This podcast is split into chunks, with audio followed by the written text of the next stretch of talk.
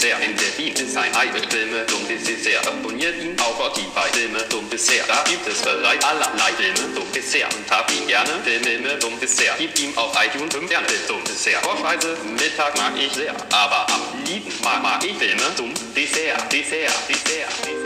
Der ist Hitziger, wie die Donate Filme dumm Dessert in der Wien ist ein Ei mit Filme dumm Dessert. Abonniert ihn auf Spotify, Filme dumm Dessert. Da gibt es bereits allerlei Filme dumm Dessert. Und hab ihn gerne, Filme dumm Dessert. Gib ihm auf iTunes 5 Sterne dumm Dessert. Vorspeise, Mittag mag ich sehr, aber am lieben mag, mag ich Filme dumm Dessert, Dessert, Dessert. Herzlich willkommen bei Filme zum Dessert. Der Videospielplattform. Ist der Sponsor Christian bei und bei mir ist der Basti. und wir machen weiter mit unserer Videospielreihe. Richtig erkannt, Basti. Ja, ich freue mich. Deswegen bin ich extra hergekommen. Es sind nämlich draußen 45 Grad gefühlt. Ja, Ähm, aber da hast du gesagt, Videospielverfilmung. habe ich gesagt, ja klar. ja klar. Nach Mortal Kombat und Street Fighter jetzt nochmal was weiteres. Ein Die richtig reeller Hochkultur. Film. Hochkultur, ja. Wir sprechen tatsächlich über einen der Top 3 Flops der deutschen Kinocharts aus 2006. Das können nicht viele Filme. Produziert mit deutschem Geld. Konstantin Bernd Eichinger hat produziert. Ja. Paul W. S. Anderson. In also- Hongkong. Also ein deutsch produzierter Hongkong-Flick Ja. mit. Regie Äh, Corey June. Ich will die immer Juan nennen, aber das hört Juan. sich dann auch irgendwie so spanisch an, wenn Ich ich, das ausspreche. Keine Ahnung, wie man ihn ausspricht, aber sehr bekannt. Hat mit äh, Jet Li gedreht, Ja. mit äh, Jackie Chan, hat die Transporter-Reihe gemacht. Also, der hat genau mit diesem Transporter-Ding ja echt einen, einen massiven Erfolg hingelegt und der war damals wohl schon heißes Property und sowohl die Jamie Priestley als auch der Kevin Nash, der, der Wrestler, ähm, haben wohl wegen den Juan, ich sag, ich bleib da jetzt dabei, also weißt du, wenn du Ich Fehler machst, leider auch nicht, wie man ausspricht. ähm, äh, überhaupt jetzt diesen Rollen mein, Mein zugesagt. Spezialgebiet in Sachen Spra Aussprache. Dead or Alive, Dead or Alive hat ja ähm, sein Kult Oder auch DOA abgekürzt. Doa, Doa hatte DOA. sein, Kult, sein, sein Kult ja sehr, sehr viel später als äh, unsere ersten beiden Filme. Das sind ja Prügelspiel Dinosaurier, Mortal Kombat und Street Fighter. Und jetzt haben wir es mit einem, einer Prügelspielverfilmung aus der PlayStation-Ära sogar eher hin in die PlayStation 2-Ära zu tun. Weil erst auf der PlayStation 2 äh, gab es das Grafikwunder, was diese Reihe dann weltbekannt gemacht hat.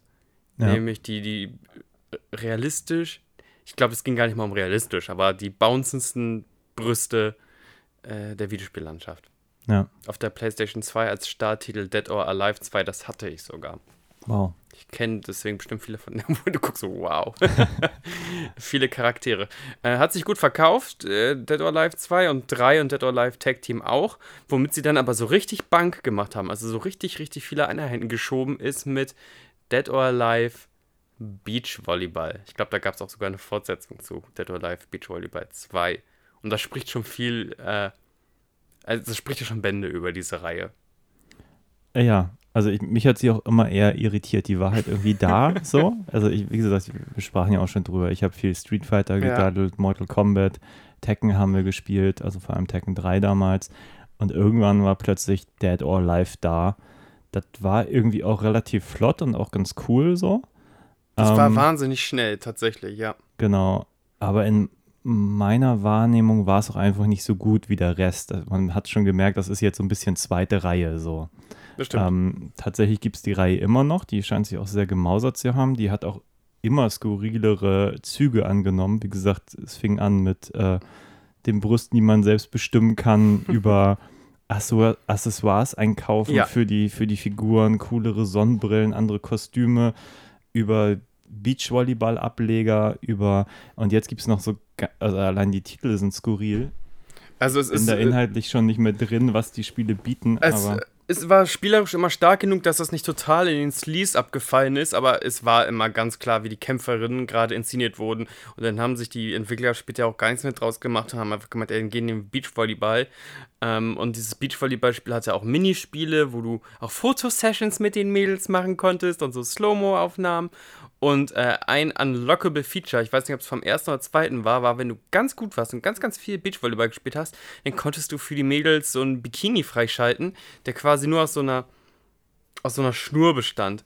Also da war einfach nur so, so ein Bändchen über den Nippel. Und dann konntest du so Beachvolleyball, also sie waren dann de facto nackig. Das ist so ein für zwölfjährige Pubertierende, die sich nicht trauen, in Zeitschriftenladen eine Maxim zu kaufen. Spiel. Ja.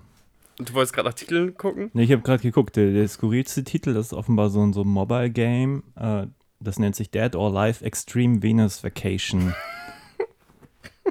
das kann man sich nicht ausdenken, oder? Extrem Vacation.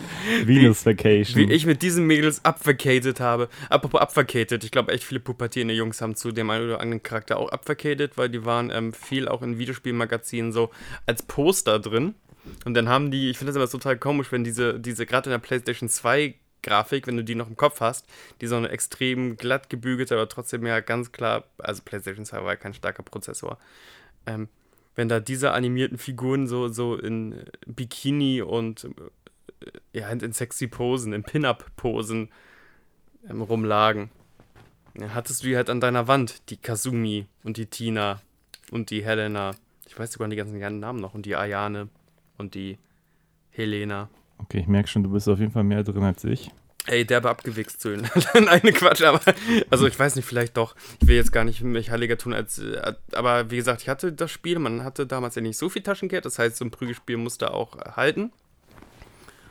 Und ähm, mein Lieblingscharakter ähm, war Zack oder Leon, wenn, wenn ihr die noch kennt, liebe Zuhörer. Zack war ein Kämpfer, der war Dennis Rodman auch das, auch eigentlich auch alle skurrile Charaktere, aber die, die sexy Damen haben bei Dead or Alive den Takt angegeben.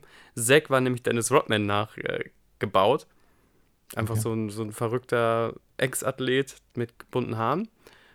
Und ähm, Leon war, glaube ich, einer aus der Fremdenlegion und der hatte so ein Beret an. Okay, wahrscheinlich auch äh, ursprünglich mal Jean-Claude Van Damme als Wahrscheinlich. geklaut. Ja, großartig. Und der Film ist wirklich wahnsinnig schlecht. Also, ähm, wollen wir jetzt oder wollen wir gleich die Packung, den Packungstext vorlesen? Genau, ich, ich überfliege hier nur gerade, wer da mitspielt. Also, Jamie Presley habe ich jetzt nicht so auf dem Schirm. Die liebe ich. Holly Valance, ja, damals sehr, ne? sehr bekannte ja. äh, Musikerin, die ja lustigerweise im Gespräch war für eine Street Fighter-Fortsetzung, hatte ich ja schon erzählt. Ja. Und ähm, ja, die dann nicht zustande gekommen ist und dann hat sie hier in dem nächsten Prügelspiel einfach die Hauptrolle gespielt.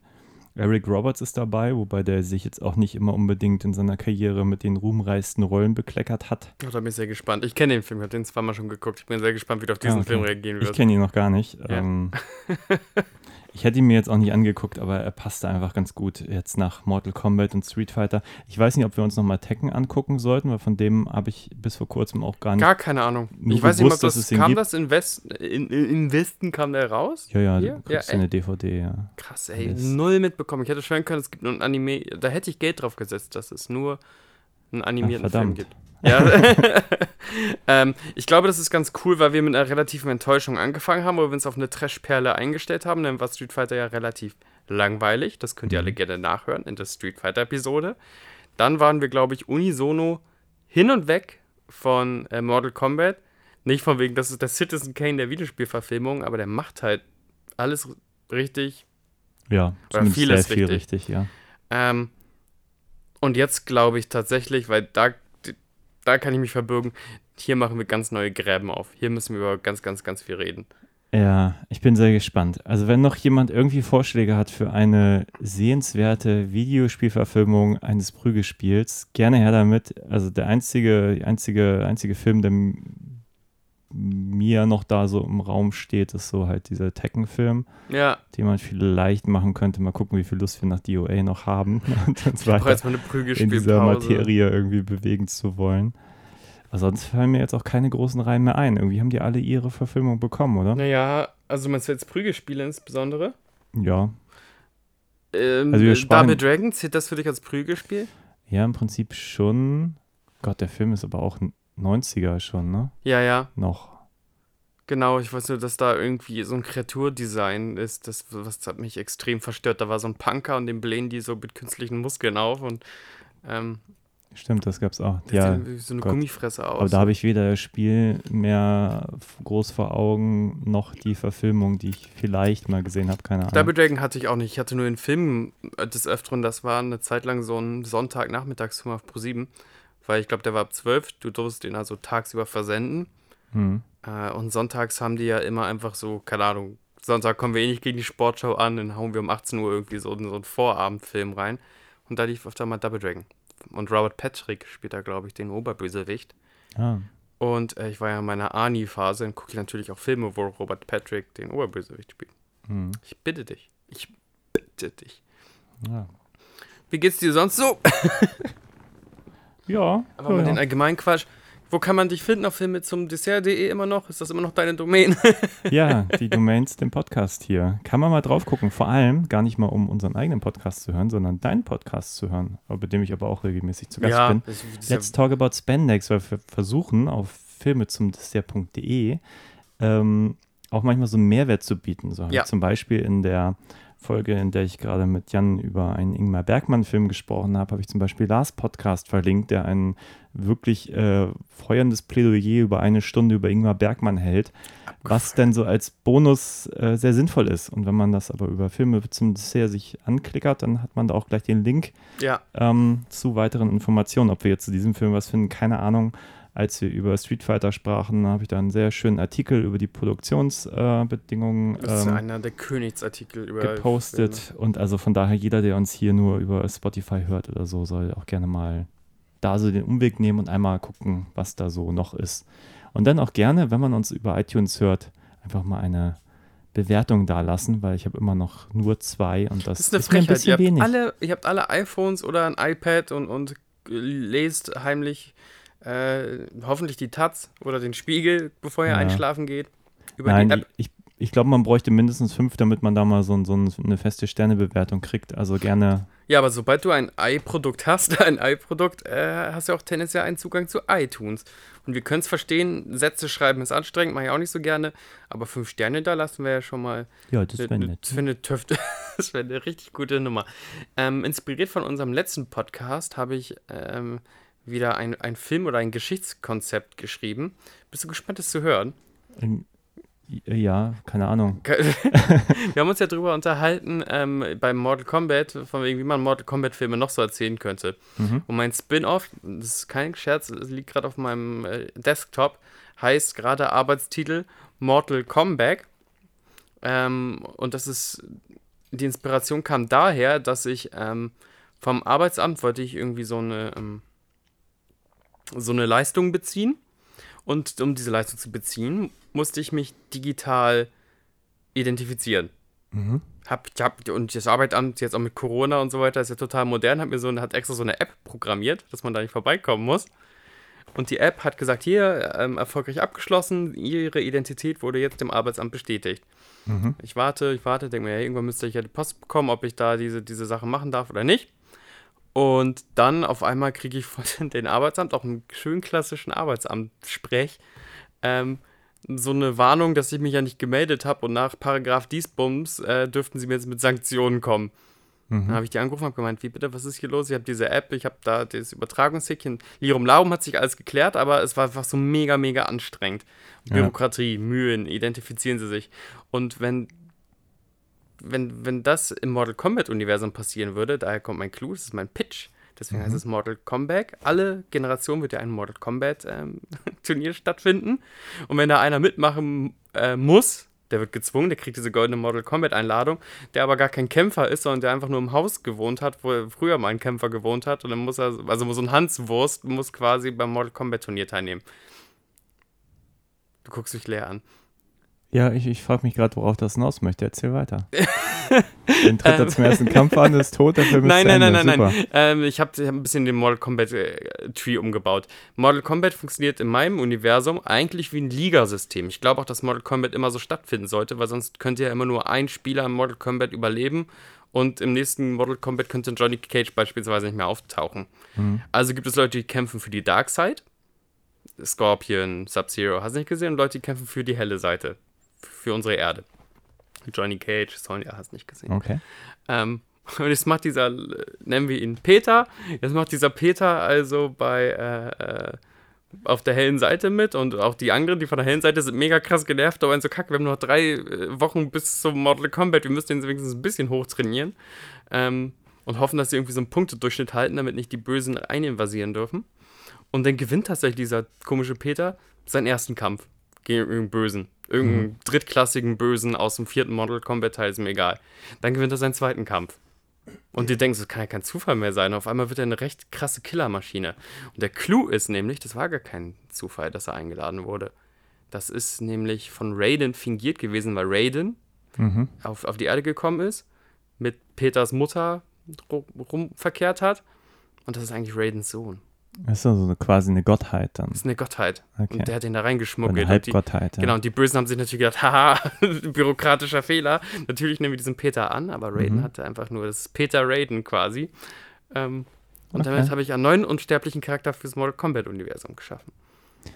Ja, ich glaube, das Problem ist, du müsstest den Mehrwert des Films relativ früh spoilern, dass Leute sich den Film dann auch angucken, aber ja. Klingt super. Dankeschön. Ja gut, erzähl du, erzähl du doch was Interessanteres. Nein, das ist eine super Story. ähm,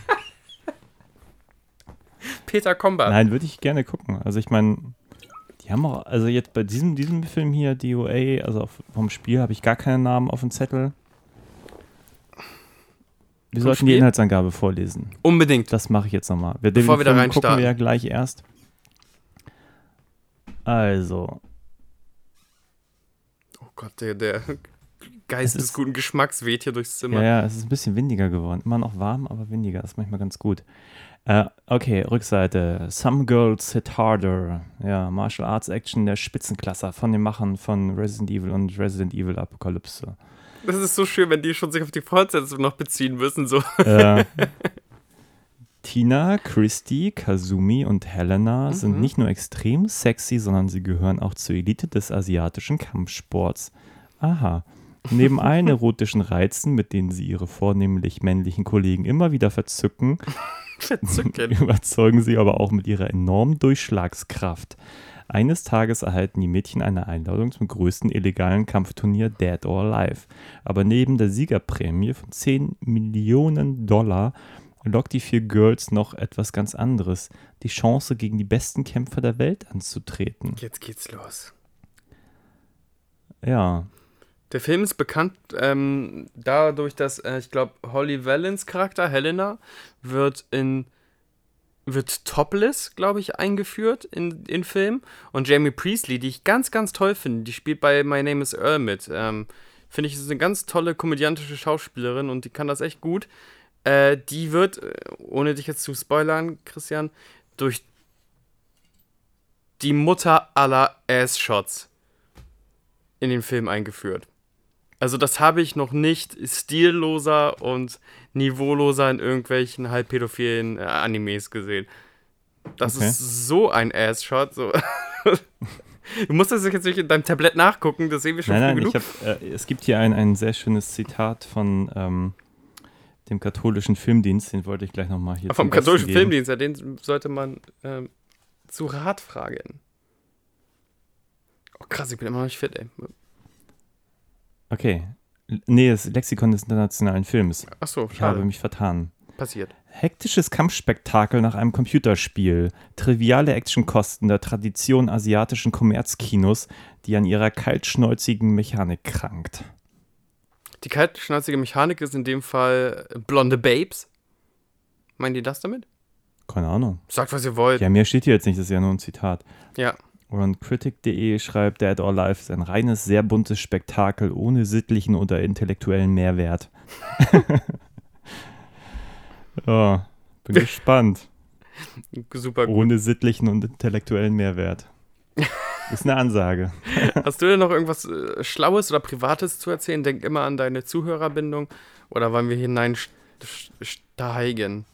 Äh, keine Ahnung. Äh, Was interessiert dich? Was interessiert die keine Ahnung, Menschen was hast du letztes draußen? gemacht? Keine Ahnung. Weiß Wenn- nicht, was hab ich gemacht? blabbern. Lass ein bisschen von deiner Hülle fallen. Sei nicht nur Moderationsfigur, sondern sei auch Mensch. Ja. Ach, weiß ich nicht. Mo- Momentan ist irgendwie so dies und das und so. Keine Ahnung, gestern habe ich mit meiner Nichte gespielt. Das ist doch schon mal gut. Äh, ja, die ist jetzt drei, die klettert wie eine Wahnsinnige. Ähm, Aber auch unsicher, ne? nö, eigentlich nicht. Die war neulich mit einer Freundin, waren die im, äh, na, irgendwie in so einem kleinen, kleinen Streichelzoo-Tierpark und Ja. so.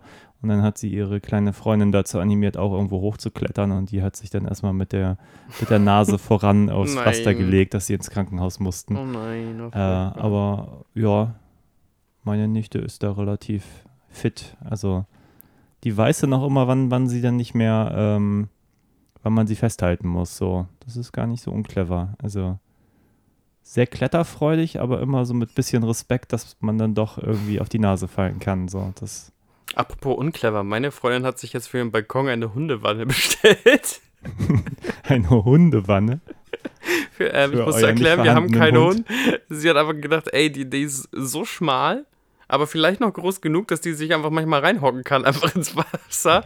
Und vor allem, wir haben, dann habe ich gesagt, warum holst du denn kein Babyplanschbecken? Dann hat sie gesagt, ja, Babyplanschbecken musst du mal aufpusten. Und da hat sie recht. Wenn du bei Amazon oder bei einem anderen großen Online-Kaufhaus ähm, nach, nach so kleinen Becken suchst, ist immer zum Aufpusten. Wenn du aber für deine Katze oder deinen Dackel eine Wanne haben möchtest, dann ist immer mit so einer Falttaktik.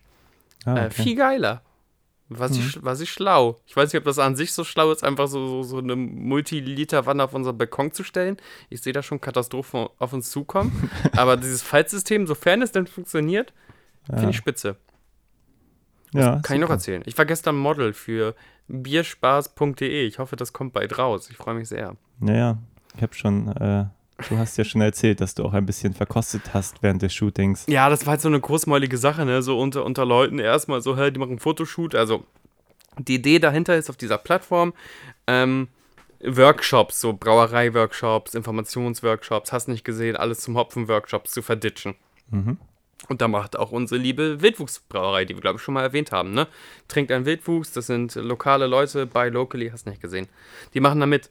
Mhm. Und da brauchten die halt so ein paar Hamburger Leute, haben mich spontan angefragt, ob ich da nicht einfach so tun möchte, als wäre ich da auch ein interessierter Workshop-Teilnehmer für Fotos. Okay. Und wir dann halt immer so ganz großmäulig so von wegen, ja klar, wir trinken erstmal echtes Bier und echt mal, und auch der, der Fotograf war so, komm, trink doch erstmal richtig echtes Bier, haben uns da so hochgeschaukelt. Und innerhalb dieser Storyline dieses, dieses Workshops wurde ähm, so ein ganz dunkles, so ein ganz dunkles Stout gebraut. Und dann haben wir halt angefangen, ähm, für die Continuity quasi Stout zu saufen. Und ich habe halt nichts gefrühstückt und es war halt auch echt wemsig heiß. Und ich gehe nur kurz raus, mich da im, im Biergarten, die haben einen wunderschönen Biergarten da, hinzusetzen und merke so, ey, ich komme hier gleich nicht mehr hoch. Ich bin einfach fertig. Ich bin fertig mit der Welt. Ich kann nicht mehr und ich will auch nicht mehr. Und ähm, dann wollten sie noch Fotos machen vom Zwickel nehmen, also ne, so einen kleinen Mhm. Ausschank aus ähm, vom IPA in dem Falle. Okay. Und dann haben sie Zwickel genommen und haben, haben jedem einen Zwickel gegeben, was soll ich eigentlich nicht mehr saufen. Dann haben sie gesagt, jetzt machen wir noch eine Karaffe Zwickel voll und machen noch so ein, so ein für Social Media so ein, so ein Filmchen, wie toll und äh, schmusig das nach dem Workshop ist, wo alle im Biergarten da sitzen und alle noch lecker so ein Zwickelbier austrinken. Und ich war so, oh Gott, ey, ich kann nicht mehr. Dann habe ich äh, mir was zu essen bestellt, mit den anderen zusammen. Aber es wurde nicht besser. Ich dachte, Ausfetten hilft. Und dann bin ich einfach nach Hause gegangen, mir ist dann auf dem Zug nach Hause eingefallen, dass ich krass die äh, Zeche geprellt habe und irgendein anderer Mensch da leider meine Süßkartoffelpommes hat mitbezahlen müssen. Uh -oh. Oh, oh. Ja, man kann das alles nicht mehr so wie früher. Nee.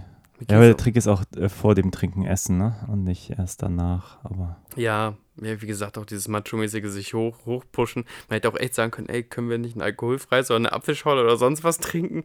Nein, wir trinken jetzt ein Bier. ja, so ist das. naja, das sind so die Abenteuer, die ich so habe. Dafür haben wir lecker Light Cola heute mal. Geilo. Geilo Milo. Ja, lass uns jetzt auf Dead or Alive gucken. gucken so. Ich weiß, du hast nicht so viel Bock drauf, aber Das Gelaber hier kann ja auch keiner so auf die Dauer ertragen, ne? ach, ich glaube, das ist wichtig. Ja, Kann man ich sich aber auch Ich, streiten. mir- ich denke mir auch gleich nochmal eine interessante Story aus. Ich bin gerade irgendwie leer, keine Ahnung. Ich bin leer. Das hört sich sehr traurig an. Ja. Ne, ich könnte von, von unserem Flunder-Hörspiel oder so erzählen. Äh, Aber das mache ich dann, dann na, danach. Okay, mach das danach. Aber es gibt gucken. Wir Flunderhörspiel. sind schon ziemlich off-topic geworden hier. Ja, gut. Ähm, erstmal, äh, ich, ich werde einfach nicht den Film gucken, ich werde dich einfach beobachten, wie die, die, die Kinnlade runterklappt. Äh. Entweder vor Entsetzen oder vor Geilheit. Und äh, dann reden wir drüber, wie der Film auf dich Ja, das ist hat. immer so die Sache, ne? Bei Filmen, die irgendwie eigentlich versprechen, irgendwie viel auf irgendwie Nacktheit und Gewalt zu setzen, dann hat das Ding hier eine 12er-Freigabe. Mhm. Ich bin sehr gespannt, was das wird. Ja, das ist Pubertät sexy. So, das ist also nicht. Ja, das tangiert uns nicht mehr. Nee, das wird drüber. Ich glaube, wenn man zwölf ist und so, dann wäre das, glaube ich, eine ganz andere Nummer.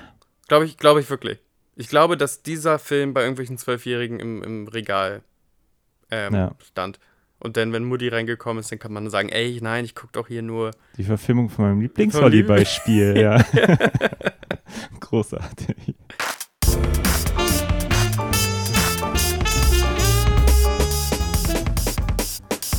Ja, da sind wir wieder. Hallo. Tot oder lebendig, was sagst du? Ich muss erstmal gleich einen Disclaimer rausschicken. Diesmal habe ich den Fehler selber äh, entdeckt. Ich habe in unserem Vorgespräch gesagt, ein Charakter, den ich sehr, sehr, also eine Schauspielerin, die ich sehr, sehr mag, wird durch einen Butt-Shot eingeführt. Ich habe es verwechselt, ich, in der Reihenfolge kam ich durcheinander. Sie wird durch einen Brustshot äh, eingeführt. Jamie Presley oder Priestley, also man sieht ihr, ihren schönen Torso vor ihrem Gesicht. Also es ist so, sie steigt Slow-Mo aus dem Meer heraus und Ja, der Kameramann ist nicht besonders an ihrem Gesicht interessiert. den unfassbaren Buttshot, den gibt's später. Genau. Aber auch viele.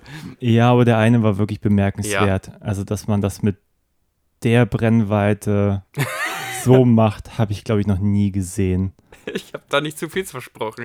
Also, Ich weiß gar nicht, wie ich das beschreiben soll. Ich habe ihn jetzt auch nicht akribisch mir irgendwie ins Gedächtnis eingebrannt. Aber normalerweise würdest du ja sagen, wenn, wenn du so äh, Anime-mäßige Buttshots hast in Filmen, dann hast du irgendeinen so einen Weitwinkel, siehst da Ja. hinten irgendwas passieren und im Vordergrund den Hintern. du schneidest den Hintern so an. Und hier haben sie gefühlt so ein, so ein Tele benutzt, sind sehr weit hinten, aber wirklich Ja. so, dass der, dass der Hintern wirklich alles füllt, so die komplette Kinoleinwand. Das ist wirklich ziemlich unglaublich. Das fühlt sich auch ein bisschen schmierig an, muss ich sagen, wie sich Das der ganze ist Film die, schmierig also die, anfühlt. die Erotik, äh, ich zitiere da äh, das äh, Cover, äh, die, die Erotik ist pure Schmierignis. Es gibt da auch eine, eine, ähm, einen Charakter, der, glaube ich, sagt, entweder ist sie gerade 18 oder gerade 20 geworden oder so. Und ähm, sobald die in den Film auftritt, ist, ist, ist die Kamera relativ oft in ihrem Schrittbereich. Sie fährt einmal Rollschuh und dann natürlich einmal hinten rum, das kennen wir ja. Aber dann geht es auch äh, vorne äh, viel Interesse, also quasi von ihrem Bauchnabel abwärts, also direkt rein. In- Also, weiß ich nicht, ich will das auch gar nicht so sagen, aber das ist schon ganz schön schmierlappig. Ja, ich würde sogar fast schon als etwas übergriffige Kamera bezeichnen, was dieser Film so darbietet. Also es ist noch nicht mal so, dass der irgendwie explizit ist. Also diese 12er-Freigabe trägt da ja irgendwo auch zurecht, weil Ja. im Prinzip siehst du ja nichts. Und trotzdem auch bei der Holly Valance äh, in der ersten Szene, wenn sie da äh, nur im, eigentlich nur im Höschen da sitzt und dann irgendwie ihr BH irgendwie als Waffe nutzt und so, kriegen sie es wirklich so hin, dass sie, ich weiß nicht, ob mit nur mit, mit äh, cleveren Einstellungen oder auch mit etwas CGI wirklich auch immer irgendwie ein Handtuch direkt so ihre Ja. Brust noch gerade so das letzte Momentchen bedeckt, dass man auch wirklich nichts sieht, obwohl man total explizit ist. Und ähm, Es gibt ja Inszenierung des Körpers, ne? Also Top Gun hat ja auch eine Volleyball-Szene beispielsweise, aber da geht es dann auch viel um, um, um Gesichter und, und dieses, äh, es gibt sicherlich auch eine Queer-Komponente darin, aber auch um diese Machismo. Und hier haben wir eine, ähm, auch eine Volleyball-Szene, die, äh, die ihresgleichen sucht, auch wie oft da die Köpfe abgeschnitten werden oder diese, dieser, wie nennt man denn? Mir fehlt jetzt leider, das kennst du bestimmt, mir fehlen gerade leider die Volleyball-Vokabeln. ich habe von Volleyball Wenn, wenn die gar Leute keine diesen, Ahnung. ich, ich nenne es mal den Schmettersprung machen, ne? Kennen Okay. wir alle von Lilo Superstar. Milo Superstar, also dieser Mila. Volley- Mila Superstar. Mila kann hin. Genau, kennen wir alle diese, diese, diesen Schmettersprung und da muss man so ein bisschen seine Brust rausdrücken, damit man da so richtig Schwung aufkriegt. Und Mhm. an diesem Move ist die Kamera sehr interessiert. Ja, es wird sehr oft geschmettert, das kann man sagen, Ja. bei diesem Spiel. Jeder weiß natürlich, das Spiel ist nur da drin, weil sie auch dieses Volleyballspiel haben. Ja. Es ist wirklich bezeichnet für den Film, dass auch dieses Spiel gar keinen gar keinen Mehrwert bietet, Null. außer dass man alle nochmal Volleyball spielen sieht. Ne, ich- Also es ist, also in, es geht in, um nichts. In, in, in diesem Gazing und in diesen Teenager-Angeilen, und ich nenne das, das einfach Teenager-Angeilen, die sollen Kinotickets und DVDs kaufen. Ähm, sind auch teilweise hübsche Frauen da drin. Teilweise, ich bin der größte Sexist der Welt, sind hübsche Frauen drin. Ähm, cut, da cutten wir, deswegen habe ich extra so geklatscht. Ähm, äh, ich, du hast das mal kurz verglichen mit Drei Engel für Charlie. Also nicht jetzt diese Neuverfilmung, die gar keiner gesehen hat, sondern die mit Drew Barrymore und Cameron Diaz und hast du nicht gesehen. Genau. Ähm, da gibt es ja auch so eine, so eine Ausstellung. Lucy Lou, glaube ich. Lucy Liu, genau. Hat, also um die zu vergleichen, also äh, der ist sechs Jahre vor entstanden. Ja. 2000 war, glaube ich, der erste Genau. Charlie's Angels, der zweite 2003. Beide, Genau. glaube ich, inszeniert von McG. MacG, genau. Ah, Ich mag den ja überhaupt nicht, aber genau so natürlich so ein bisschen die Anbiederung ans, ans asiatische Kino, auch durch die Lucy Liu. Also keine, keine zufällige Besetzung meines Erachtens. Der ganze Inszenierungsstil sehr an das Hongkong-Action-Kino angelehnt, auch da schon. Also die Parallelen drängen sich förmlich auf. Aber da die Sexualisierung, also wir haben da auch der Drew Barrymore in, in Ausschnitt geguckt und der Cameron Diaz auf dem Hintern, aber da waren sich immer diese Charaktere bewusst, also das ist auch irgendwie schmierlappig, aber den Charakteren im Film war oft bewusst, dass sie gerade ihre, "Ha, ich bin so ein dummes Blondchen und guck mir auf meine, auf meine Lederhose einsetzen, um, um die Story voranzuschreiten. Und hier beispielsweise diese Volleyball-Szene, es ist ja nicht so, dass sie sagen, oh, wir machen jetzt hier eine richtige Volleyball-Performance und lenken alle ab oder so, sondern es ist einfach so, hey, lass Volley, also hätte nur noch gefehlt, dass sie sich vorher noch, dass einer der, der, der Frauen sagt, ja, aber dann müssen wir uns vorher noch einschmieren. Und dann, dann, und dann gibt es noch eine fünf Minuten ein Einschmiercollage. Ja. Also, weißt du, da ist ein Unterschied, wenn, wenn die aber ich Frau- finde ihn ehrlich gesagt nicht gravierend. Also ich fand schon Charlie's Angels damals fürchterlich, den habe ich aber auch jetzt seitdem auch, glaube ich, nicht wieder gesehen. Ähm, aber ich habe mehr mein Problem tatsächlich mit dem Inszenierungsstil. Also dieses Körperausstellen, ja,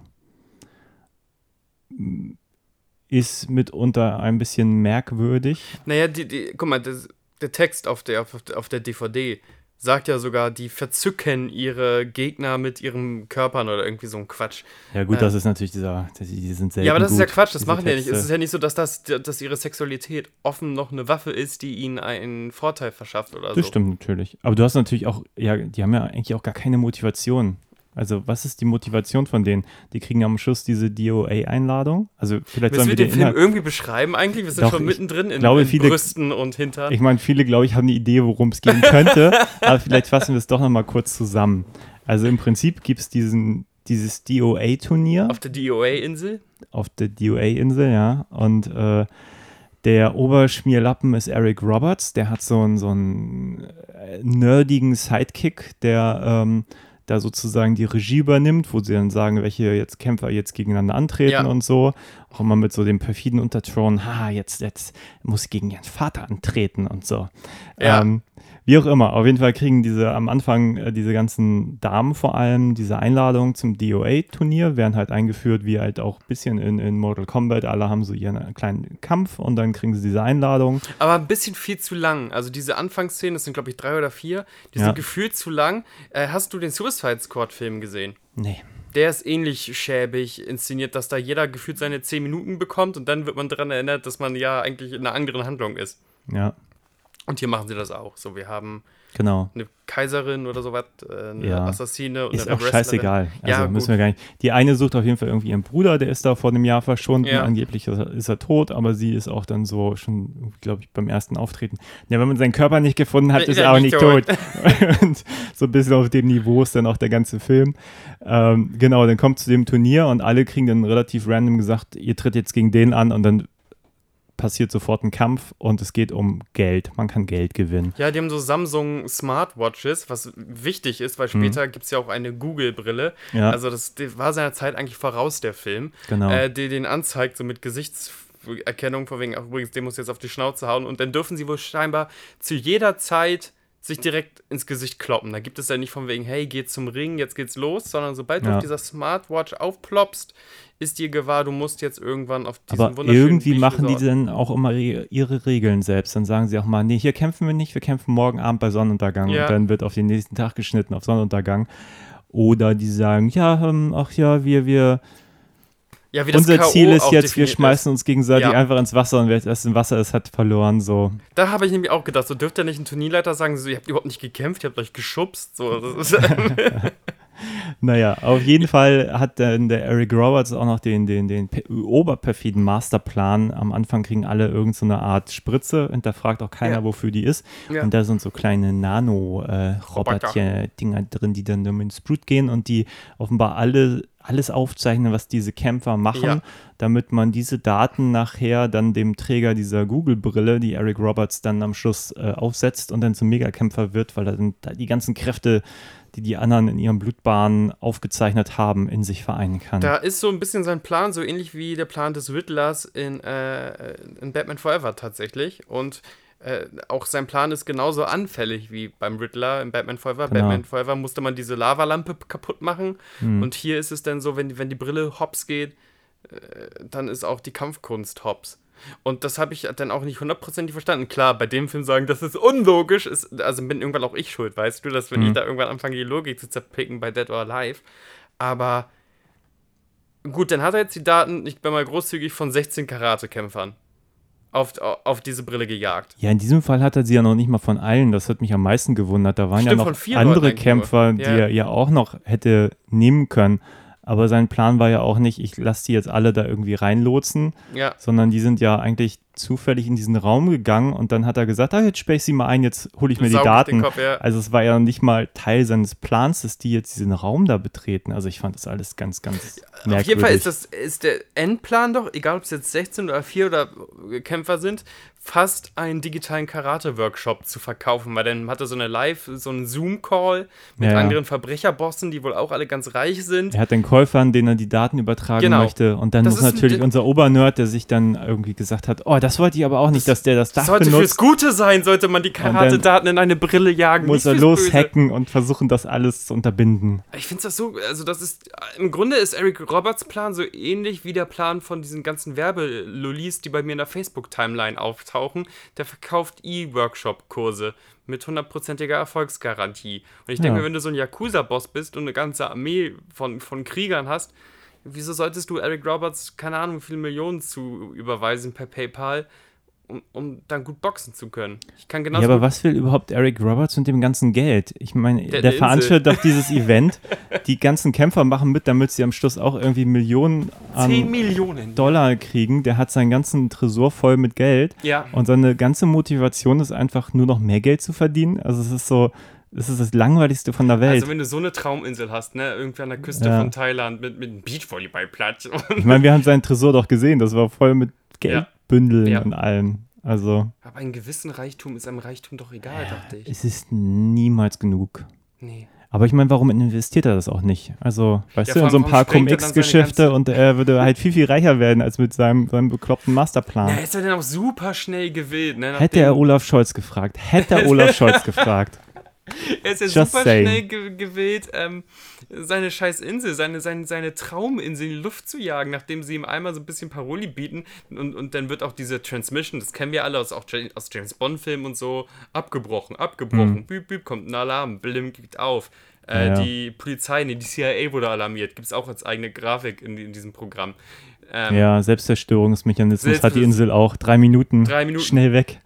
Der Typ ist gewillt, wenn er so ein Oberkapitalist seine ganze Trauminsel, was ja auch ein Kapital ist, auch ein, mehr, ein höheres Kapital, als die Verbrecherbosse ihm wahrscheinlich da geboten haben, Mhm. in die Luft zu sprengen. Also dieser ganze, das ist so Hanebüchen so. Und dann ähm, das Finale, Spoiler, ist dann original und Eric Roberts äh, ist nicht Eric Roberts in seiner Prime, der ist da auch schon ein bisschen Jahre gekommen. So. Also das Finale ist dann wirklich sechs top-athletische Kämpfer prügeln auf diesen mittelalten Mann ein.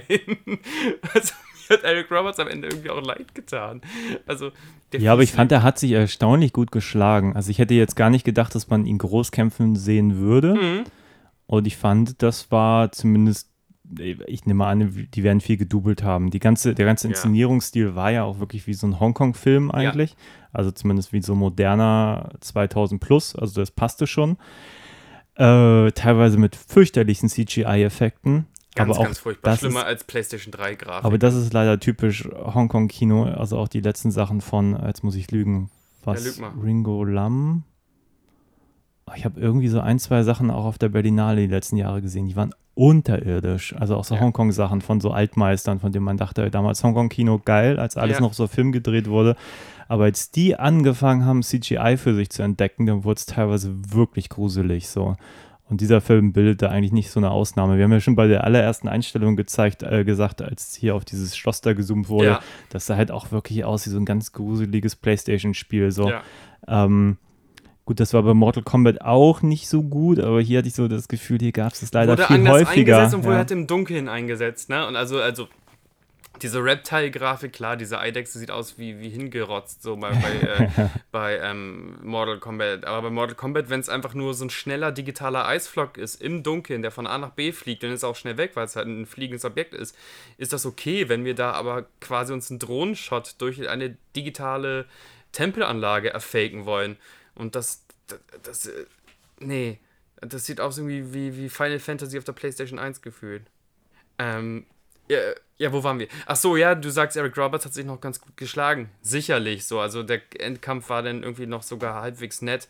Aber der hatte ja schon seine Schwachstelle so krass, ähm, so krass, äh, äh, wie nennt man das, in, in, den Fokus gerückt, indem er einfach diese, diese bescheuerte Brille aufhat. Ja, mein Problem ist, da ticken zwei Herzen. Also ich fand die Action größtenteils ganz kompetent inszeniert. Also Schwierig. die Kämpfe fand ich größtenteils echt in Ordnung. Schwierig. Aber ja, erzähl weiter. Äh, naja, so, ja, doch, fand ich schon. Was, was gehört dir da, was, was meinst du Inszenierung? Da meinst du Inszenierung einfach nur, dass die Leute ganz, also die Leute ganz gut kicken und boxen konnten oder meinst du auch alles andere, was darum ist? Weil das finde ich schwierig. Es nee, ich meine wirklich, in diesem Fall wirklich nur die Action. Tatsächlich das Drumherum gar nicht. Und das finde ich ist so die große Kluft des Films, so die, die Handlungen super beschissen. Also da fällt mir überhaupt nichts zu ein. So. Ja. Ähm, aber gerade wenn so, äh, deswegen auch eigentlich die ersten Szenen fand, die fand ich wirklich relativ kompetent. Also die waren so, die hatten eine, eine gewisse, die hatten eine unglaubliche Dynamik in den Kämpfen. Mhm. Ähm, mir ist jetzt auch da keine Kämpferin aufgefallen, wo ich den Eindruck hatte, die, die kann das eigentlich gar nicht.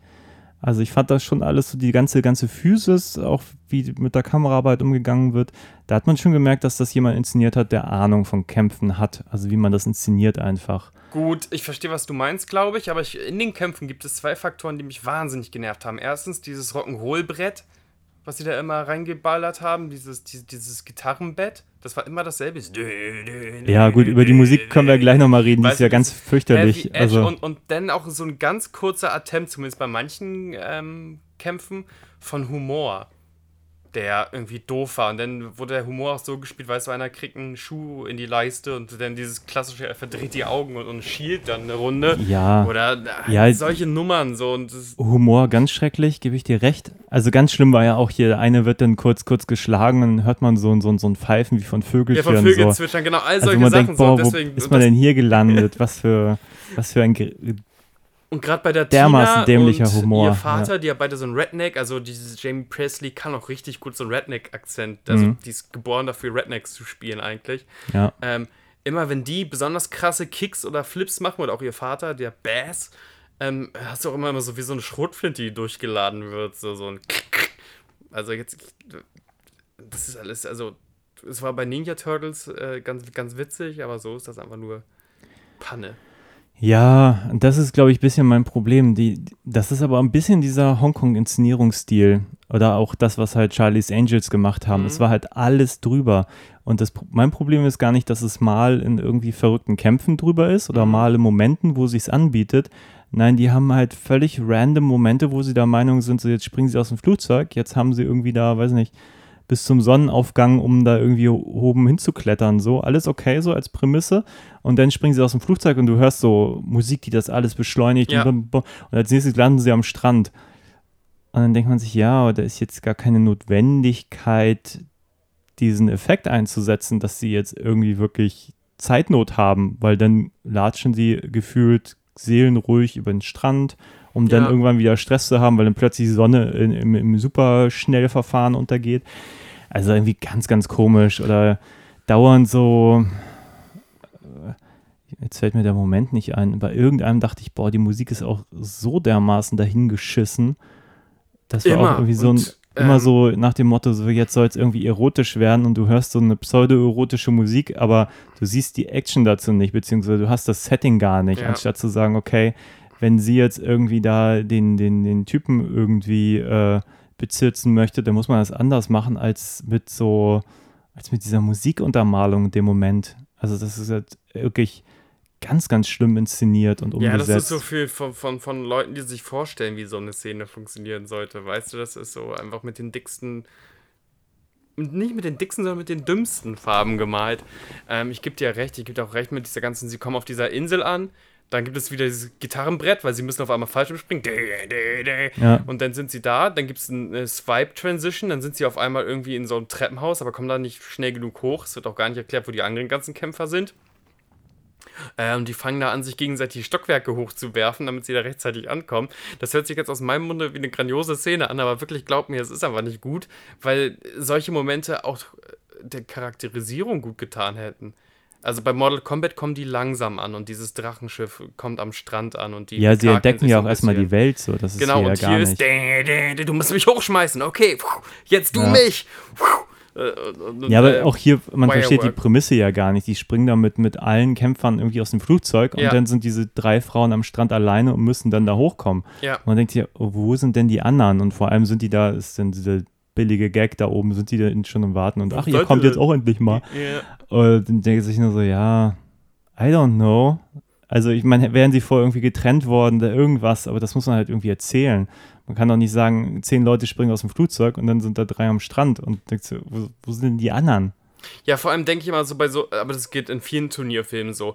Wenn das jetzt echt manche Leute nicht geschafft hätten, da anzukommen, dann wäre Ja. doch der Turnierbaum unvollständig. Das ist so, als würdest du zu einer Weltmeisterschaft pfeifen, aber eventuell fliegt Kroatien noch raus, weil, keine Ahnung, wir haben in Kroatien noch eine dumme Aufgabe gestellt, eine Rechenaufgabe. So, also Ja, und jetzt wird ja noch nicht mal aufgemacht, was denn passiert wäre. Ja, Also, I don't know. oder haben die so Ersatzkämpfer, die denken, oh, wenn die nicht ankommen, dann ist das meine Chance. ja, jemand zieht nach, keine Ahnung. Aber es ist natürlich auch, äh, ja, seltsam, seltsam, seltsam. Also auch überhaupt dieses, dieses selber Regeln machen, das ist auch eine ganz blöde Entscheidung. Also Ja. warum, warum wird das so artikuliert so? Also ich glaube, einiges sind natürlich auch Jugendschutzgründe, wenn sie gegen ihren Vater kämpft, dass man natürlich sagen, nicht sagen möchte, okay, jetzt müssen die, müssen Vater und Tochter sich da jetzt wirklich bis zur Besinnungslosigkeit irgendwie totschlagen und so Ja, ja. dass das irgendwie nicht ganz so jugendkonform ist wie, ach ja, gucken jetzt mal, wer als erstes ins Wasser fällt. das ist natürlich irgendwie auch offensichtlich und andererseits ist es halt so dermaßen dumm. Also ich weiß nicht. Das sind irgendwie diese Und Regeln. dennoch schnell vorbei. Also es ist ja nicht ein krass überzeichneter, überstilisierter Kampf, wo die sich äh, an jedem Bambushalm, äh, der aus dem Wasser ragt, mit Wirework quasi noch festhalten und so. Das ist dann wirklich ein Schubsfest. Die schubsen Ja. sich so ein bisschen gegenseitig. Aber sowieso sind, ich war, ja, keine Ahnung. Ich meine, die haben natürlich genau das gleiche Problem, was, was, was auch die anderen Kampffilme haben. Die haben wahrscheinlich einfach einen Haufen Charaktere, die auch alle dann ihre, ihre Rollen haben sollen und so. Aber es gab da diese, diese lilane Dame, Mhm. also stylmäßig ganz cool, so lilanes Haar, lila appliziert, so die ganzen, äh, Aber null japanisch. Klamotten. Die kommt aus so einer japanischen Kaste und sie ist ganz klar von der Welt, also nicht, also Whitewashing to the fullest. ja, das stimmt. Ähm, Aber darüber wollen wir gar nicht reden. Aber du bist ja bei den Charakteren, das ist ganz gut. Welche Genau. Archetypen treffen denn da aufeinander und wie unterscheiden die sich alle voneinander? Ja, das finde ich bei diesem Film schon teilweise ein bisschen schwierig. Ja, richtig. Man hat da, man hat da schon irgendwie mal so die Figuren, wo man den Eindruck hat, okay, die, man weiß jetzt, warum die im Videospiel Ja. waren. So, man hat so den, den, ähm, jetzt fällt mir sein Name nicht ein, äh, Bruce Lee-Verschnitt. Mhm. So, man hat irgendwie den, den Lord Raiden-Verschnitt, der Ja. dann aber ganz schnell aus dem Film raus ist. Man hat da, also, weißt du, diesen, diesen Asiaten, der dann noch im Flugzeug war. mit ja, dem, ja. äh, Mit dem Farb, mit dem Fu Manchu-Bart, wo man denkt, ey, das könnte ja so ein Großmeister sein, der Genau. mit Erfahrung dagegen kämpft. Und der ist plötzlich raus aus dem Das Film. wird nicht mal im Film erzählt. Man, ich habe das nur auf einmal im Hintergrund äh, gesehen, dass sein Name durchgestrichen ist. Und wäre ich jetzt ein Videospiel-Fan von diesem Charakter, würde ich mir echt ein bisschen verarscht vorkommen. ja, Kommst da mit deinem Genfu-T-Shirt ins Kino und denkst, endlich mal Genfu auf dem Fernseher sehen. Ja. Und dann ist er einfach so. aber wir haben jetzt nicht die Elite Zins geguckt, die sind auf der DVD drauf. ja, aber Ähm, zählt ja der Filmkosmos. Ich sehr nee, aber wäre natürlich interessant gewesen, ob da irgendwas in der noch Richtung noch gab. dabei gewesen wäre. Stimmt. Genau, weil der Film ist ja relativ kurz mit 82 Minuten und gefühlt sehr lang.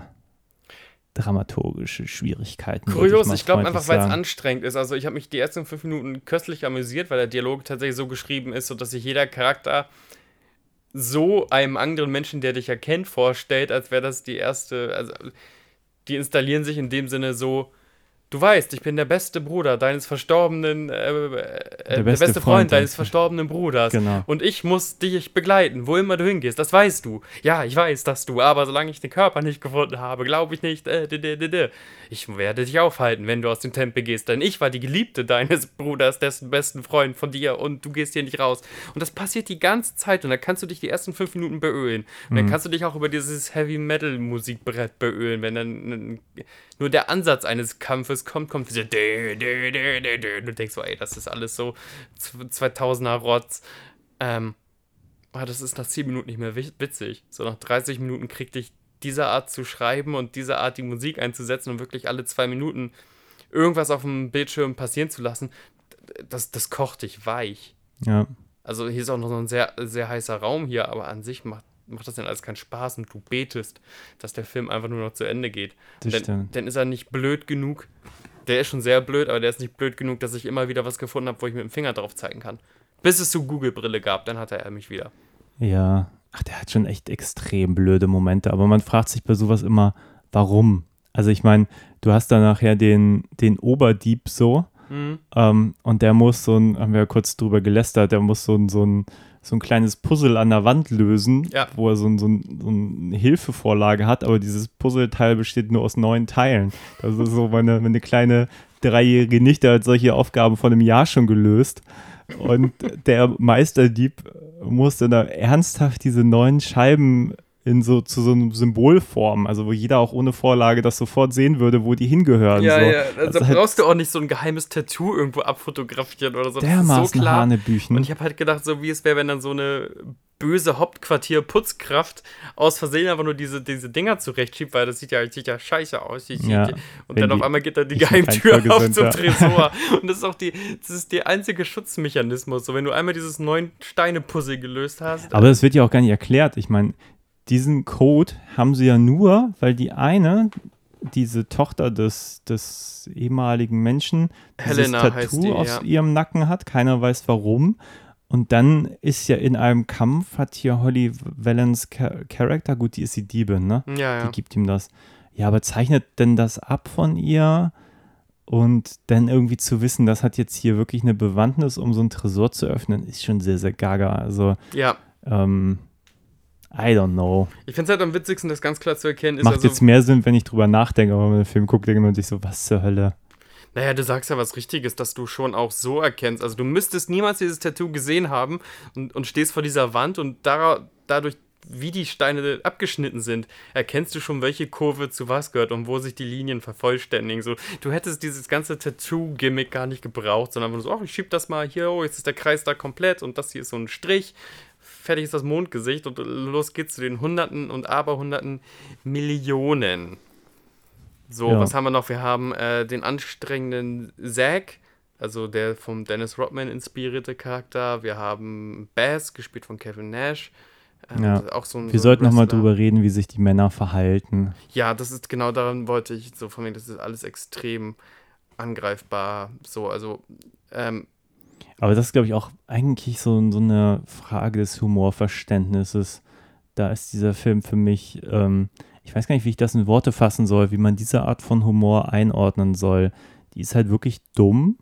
Da sind Männer übergriffig oder halt wirklich einfach, äh, oder Nerds sind einfach so gefühlt zurückgeblieben. ja, Ähm, und ich glaube, das finden Leute irgendwie lustig, sonst wüsste ich nicht, warum man solche Entscheidungen treffen ja, es sollte. gibt da für mich zwei Ebenen. Ne? Der eine ist halt, das funktioniert nicht für mich und das ist einfach doof geschrieben und wahrscheinlich zeitgeistig einfach vorbei.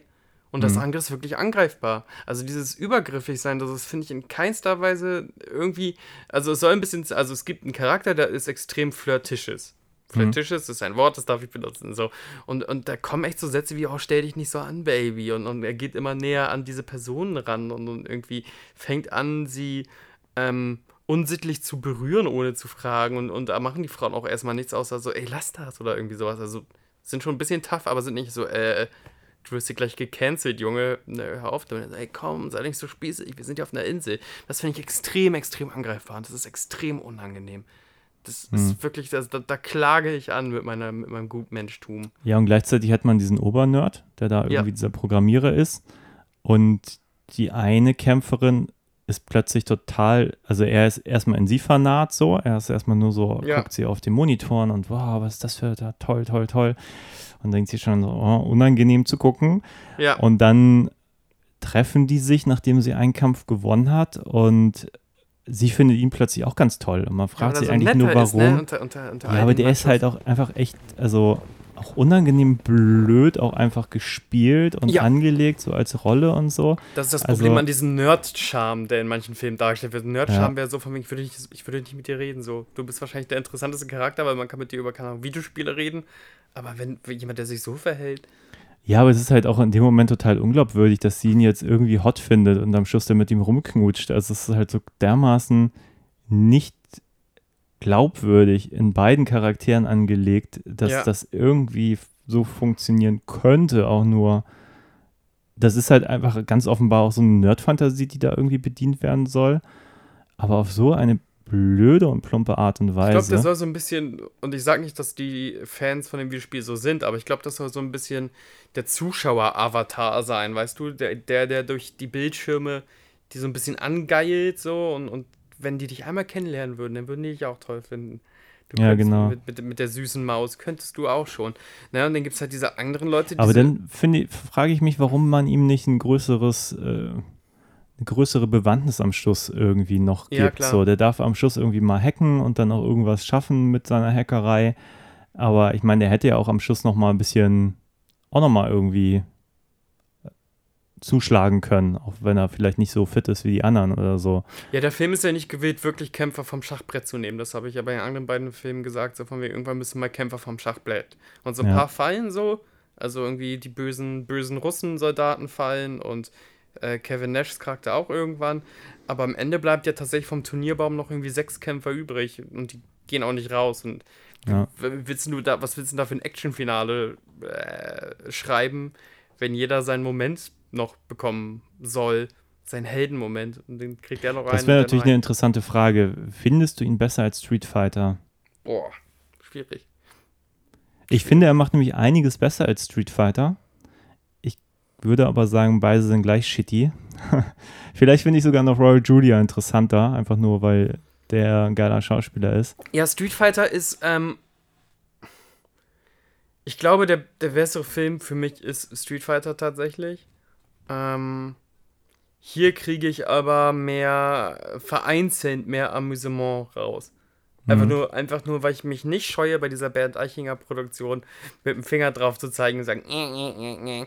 Und ich mag Jamie Presley. Es ist, ist so und, ähm, und wahrscheinlich ist der Oberbösewicht Endkampf, obwohl ich das total overpowered finde auf den Seiten der Guten, immer noch ein bisschen amüsanter als dieses Road Julia fliegt einfach nur durch dieses Set und Ja. kämp kämpft gar nicht. So, das ist halt. Das ist halt das Riesending, was man bei Street Fighter immer sagen muss, da wird halt nicht gefightet. So, Ja. das ist ein Problem. Kleines, ja. Minimales. Ach so, äh, genau, wollen wir noch was erzählen zu, diese- zu dieser, zu dieser, ähm, dass der Homo-Code, der homosexuellen Code, der Queer-Code aufgelöst wird, dadurch, dass ein Charakter das offen, offen benennt, dass das hier auch schon ganz schön lesbisch ist, was hier gerade alles passiert? Oder wollen wir, wollen wir das Ja, kannst du lassen? gern. Das ist der, stimmt, das ist der Vater, ne? Ja. Ja, ja, also irgendwie, ähm, also an sich, von wegen, es kann ja nicht sein, dass eine starke Frau mit einer anderen starken Frau in einem Bett schläft, ohne dass man da gleich äh, sexuelle Energie entfacht. So und, und ähm, da kommt dieser Kevin Nash-Charakter einmal ins Schlafzimmer und die eine Kämpferin muss im Zimmer der anderen Kämpferin schlafen, weil ihr Zimmer wurde gerade in, in ein Schlachtfeld verwandelt, sozusagen. Ähm, und der Vater so, oh ja, wenn ihr das so macht, so, ich wusste ja nicht, dass du auf ähm, Holy Valence stehst und, und dann sieht er nachher nochmal ne, äh, seine Tochter mit irgendeiner Dame irgendwie einfach nur kommunizieren und dann ist der Vater wieder so, oh, wenn das mal die andere herausfindet und so weiter und so fort. Der Film macht ja zwei Sachen dadurch. Der Film ähm, stachelt so ein bisschen die Fantasie an von, von Pubertären, also ich versuche das durch so eine Hormonbrille zu sehen. So, die denken würden, oh, wenn sich Holly Valence an Jamie Priestley reiben wür würde, das wäre schon ziemlich geil. So. Und das andere ist halt so ein so ein Down-Punch-Humor auf von, von, von Rednecks oder Redneck-Charakteren. ja. Und das ist, Gibt es da einen Gag im ganzen Film, der für dich funktioniert hat? Ich muss gerade echt, also mir fällt gerade keiner ein. Ich weiß gerade nicht, ob ich irgendwann mal schmunzeln musste, Ja, geschweige denn lachen. Ich glaube nicht. Aber das ist so für mich bezeichnend für den Humor. Der ist wirklich mitunter hinterwäldlerisch. Also Ja. immer, wenn es versucht, also wenn, wenn offensichtlich versucht wird, lustig zu sein, finde ich das einfach ziemlich, ziemlich furchtbar. So, es gibt so ein paar Dinge, die finde ich ganz hübsch.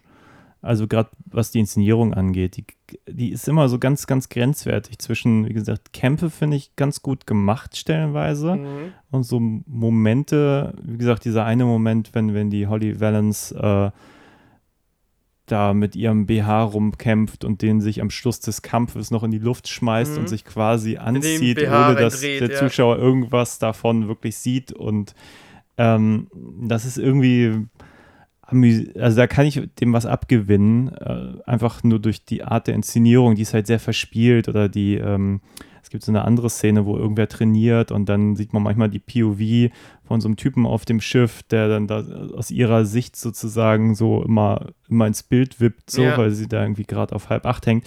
Irgendwie da, da hat der Film so, so seine, seine visuellen Momente für mich, die irgendwie ganz spaßig sind, so. Ähm, und so ein bisschen verspielt und eben anders als normal. Nur um dann inhaltlich das, das konservativste und, und humortechnisch blödeste abzufahren, was man sich irgendwie vorstellen kann. Ja. So. Und das passt für mich irgendwie nicht zusammen. Also, die ganzen Mädels konnten in dem Film ja, also man nimmt den ab, dass sie treten und sich umherschwingen können und so. Die einzige äh, Dame, die aber sichtlich an Muskelmasse zugepackt hat, war ja Jamie Priestleys Tina. Also Holly Valance sieht ja jetzt nicht nach krassen ähm, Sixpack und, und Oberarm zum Bäume-Fan aus. Genauso wie Devon Aoki oder Sarah Baker, die Helena gespielt hat. Das sind alles wunderschöne und sportliche Frauen so. Die sehen aber nicht aus wie Kampfmaschinen. Und, und Jamie Priestley hat, also, äh, die sieht ja aus wie, aus Marmor gemacht in manchen Szenen. So. Gerade wenn sie, die macht manchmal so diese 50-Cent-Push-Ups, also dass sie sich ihre Beine irgendwo fest äh, und dann sich immer wieder hochzieht, wie eine Fledermaus. Hm. Ähm, das fand ich irgendwie schade. Ich hätte es cool gefunden, wenn auf einmal die Damen sich aus ihren Kleidern lüften, dann sind sie einfach fast schon wie Arnold Schwarzenegger, so nur Muskeln, nur Marmor, da prallen Schweißperlen runter, so sozusagen. Also wenn, wenn das dirtier ist. Und nicht dirty im Sinne von von, von wegen dieses Voyeuristische, dieses von wegen, oh ja, Mhm. los, seht euch aus, Mädchen, sondern dirty im Sinne von, das sind, das sind Kämpfer. So. Und die haben manchmal auch einen Nacken. Ja. Ja, aber der ganze Film ist halt auch so dermaßen glatt gebügelt, so aalglatt und auch Ja. in seinem, seinem Look und in seinen ganzen Dingen. Ja, wie gesagt, er hat so was ganz, ich kann das kaum benennen, aber wirklich das, was auch Charlie's Angels hat, was ganz pubertär, glattes, bisschen schmieriges irgendwie. Ja, das sind halt die Leute, die sich noch nicht trauen, zum Hustler oder Playboy zu wichsen, sondern die wichsen noch auf, auf, auf die Maxim, wo man sagt, das ist Bademodel-Katalog oder ein Bademodel-Fotoshooting. So. Äh, Hätte dem Film denn, also jetzt scheiß mal auf die ab 12 Wertung, hätte dem Film so eine explotivere Note, explotativere Note gut getan? Also, wenn wir Kampfspuren hätten, wenn wir wirklich vielleicht, und dann kannst du von mir aus, wenn es ein Exploitation-Film ist, voll auf die Brüste gehen, aber dann geht da wenigstens eine Schweißperle runter, aber die schwitzen ja nicht mal die Kämpfer. Und die treten sich mit voller Wucht ins Gesicht und im nächsten Kampf haben die nicht mal ein blaues Pfeilchen oder sowas. Ja. Oder hätte das dann auch irgendwie ähm, den Film aufgelöst? Ich weiß nicht, ob das das ist, was ich gebraucht hätte. Mhm. Also ich glaube, ich fand ihn einfach ein bisschen langweilig Ja. zu großen Teilen, weil es einfach um nichts geht. Ähm, ich weiß immer nicht, warum denen nichts einfällt als Motivation der Charaktere. Also einfach nur irgendwie zu sagen, alle wollen Geld und machen deswegen bei diesem Turnier und gut, einer hat dann dieses Rache-Ding. Aber das finde ich halt ein bisschen wenig so, also um mich irgendwie bei Laune zu halten. Wenn, wenn man wenigstens gesagt hätte, hier Holly und, und ihr, ihr Kumpel, die wollen auf diese Insel, um da äh, das Geld zu klauen, so. Und dann würden sie halt während des Kampfes versuchen, irgendwie an diesen Tresor zu kommen. Mhm. So, aber das ist ja so nebensächlich erzählt, dass das eigentlich gar nicht ins Gewicht fällt. Ähm, also ich glaube schon, dass da teilweise sogar die richtigen Ideen hinter waren, nur in der Umsetzung ist das halt das gar kein, gar kein Impact so. Und wenn man die, wenn die Figuren kein, keine Agenda haben und nichts tun und einfach nur da sind und dann ist der auch so unelegant erzählt. Also die kommen ja auf die Insel, dann fangen die Kämpfe an und dann hast du ja diesen völlig beknackten einminütigen Zusammenschnitt von Ja. diversen Kämpfen und das, die sollen irgendwie erzählen, dass Zeit vergeht. Und du weißt gerade gar nicht, wa- was geht ab. Also die erste Runde ist dann quasi entschieden in einer Minute. Ja. Also die überspringen das 16. Finale, glaube ich, oder so, ne? Genau, aber das wäre natürlich ja auch eigentlich eine gute Gelegenheit, um noch irgendwie einem dann noch ein paar Charaktere nahezubringen und nochmal mit irgendwie mitzufiebern, als das in so einem Schnittstaccato einfach mal eben so wegzuwischen. So. Also, keine Ahnung. Es ist schwer zu sagen, was, was eigentlich diesen Film so, so extrem schwach macht, aber inhaltlich ist da irgendwie einfach nicht viel so. Finde ich. Also ich Ja, fand, wie gesagt, Kämpfe grad hat der Film ja, das war ja mein größtes Manko Ja, an ja. Street Fighter so. Und das kann ich hier nicht kritisieren. Ich fand die Kämpfe kompetent, soweit sie da waren. Und ähm, Ja, ich habe gerade gerade auch drüber nachgedacht, über die Motivation und über die Egalness und auch eventuell über die. Äh es ist halt ganz kurios, dass der Film, ähm, also wirklich mitten im Film, den Protagonisten gefühlt wechselt. Genau, das ist Und dann ist mir dann auch tatsächlich die, die, und dann ist mir, also man denkt, man, man verfolgt die Katsumi, das ist eine japanische Ninja-Kaiserprinzessin und die Mhm. geht gegen ihre Kaste vor und macht bei diesem Turnier mit. Und deswegen wird sie auch immer angegriffen von dieser Dame mit den ähm, pinken Haaren. Und b- beim ersten Mal denkst du nur, ah krass, die muss quasi immer hin, äh, sich umschauen, ob sie nicht gerade attackiert wird, aber irgendwann geht ihr jetzt auch richtig wahnsinnig auf den Keks. Und Ja. da wird richtig viel, äh, richtig viel Zeit drin verwendet und ein Nebencharakter, der Hayabusa oder wie der heißt, äh, kommt ja auch beim Turnier mit, einfach um ihr Wachhund zu sein sozusagen. Und denkst, alles klar, alles ist, Katsumi ist unser Tor in diese Welt. Und das vergisst der Film dann einfach ab der Mitte, weil dann geht es um, um äh, einen Charakter, der vorher fast kein Screentime bekommen hat, nämlich um die Hm. Helena, gespielt, ich glaube, von Sarah Baker. Ähm, ja, die wird dann plötzlich eine Hauptfigur. Genau, und dann gibt es eine Motivation, weil äh, Eric Roberts hat den Vater getötet und sie kriegt auch äh, die romantische, the romantic interest, kriegt sie Mit dem Nerd, genau. Mit dem Nerd, genau. Ähm, voll komisch. Ja. Voll komisch, wa- wie, warum der Film das denn macht. Haben die herausgefunden, ach, kein Mensch interessiert sich für Katsumi? Oder ist das, ist das wieder Whitewashing, dass man sagt, ah, wir brauchen noch ein, eine, eine Blondine, die irgendwie eine Geschichte hat? Ja, also es ist nicht elegant gelöst. Also ich meine, Wenn nicht mal elegant, weil ich verstehe es, es ist random. Also ich, ja, ja, eben. Nein, hätte man, hätte man sie zumindest am Anfang in dieses Dreier-Trio der Frauen gebracht und Ja. wären sie zu viert dann da hochgekommen, dann hätte man gewusst, okay, die hat jetzt, die ist jetzt Teil der, der Haupthandlung. So. ja. Aber wenn man sie dann wirklich erst so nach, nach 40 Minuten plötzlich wichtig macht, dann denkt man sich schon so, also ich hatte schon so einen Moment, wo ich dachte, ja, ich habe sie schon mal gesehen, aber warum ist sie jetzt Ja, Warum gesehen, weil interessiert sie sich auf, der Film weil gerade sie für auf die so? Rollerblades mit einem Hintern-Shot installiert wurde. Sie war ja die, die mit Rollerblades darum gewackelt ist. Ähm, Ja, genau, auf da gucke ich auf ihren Hintern und nicht in ihr Gesicht. So, I'm das ist- sorry. Ähm, das ist ja doch an sich, das macht der Kameramann ja andauernd. Ja. Ey, Jamie Priestley, ich äh, gucke ihr da so oft auf die wohlgeformte Brust und man denkt immer so, ja, Kameramann, also es hätte ja sogar eine Bewandtnis gehabt, von wegen ihr entschlossenes Gesicht in dieser Einstellung mal zu sehen. hm. Komische Zwischenschritte. Ja, vor allem wird sie dann ja erst eigentlich relevant, nachdem sie schon einen Kampf verloren hat. Also eigentlich hat man sie ja auch als Genau, Charakter jetzt, eigentlich ja. abgeschrieben in dem Moment und dann wird sie plötzlich zum Hauptcharakter. Alle anderen sind dann von der Insel, so wie der Vater. Der wird ja, ward ja auch nicht wieder gesehen. So. Genau. Im Schluss explodiert alles. Vielleicht hat er auf seinem Hotelzimmer geschlafen. Wäre jetzt doof. Das ne? wäre so richtig doof. Wir sind alle im Bungalow, trinken da gerade in Ruhe ein Kaipi und auf einmal fliegen sie mega in die Luft, haben das alles gar nicht mitbekommen. Ja, Helena kriegt dann ja auch einen eine ganz großen Action-Set-Piece, dass sie da diese ganzen Henchmen platt machen darf. Ist scheinbar auch eine sehr, sehr talentierte äh, Schwertkämpferin. Mhm. Ja, nur gerade vorher hatten wir den großen Kampf und Ja. da hat sie halt derbe abgelost, Ja. so nur um dann eine Hundertschaft Platz zu machen. Also come on, das ist irgendwie nicht, das ist nicht mal ansatzweise clever, das ist einfach nur doof.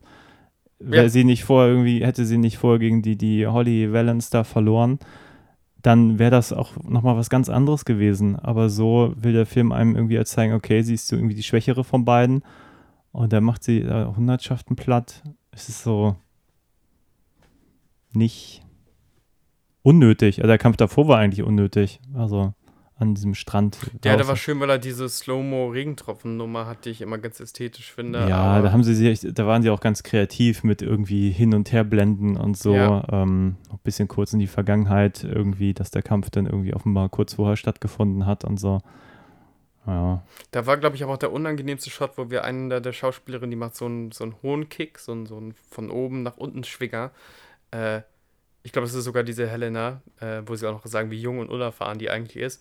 Und da gucke ich ihr volle Möhre in den Schritt.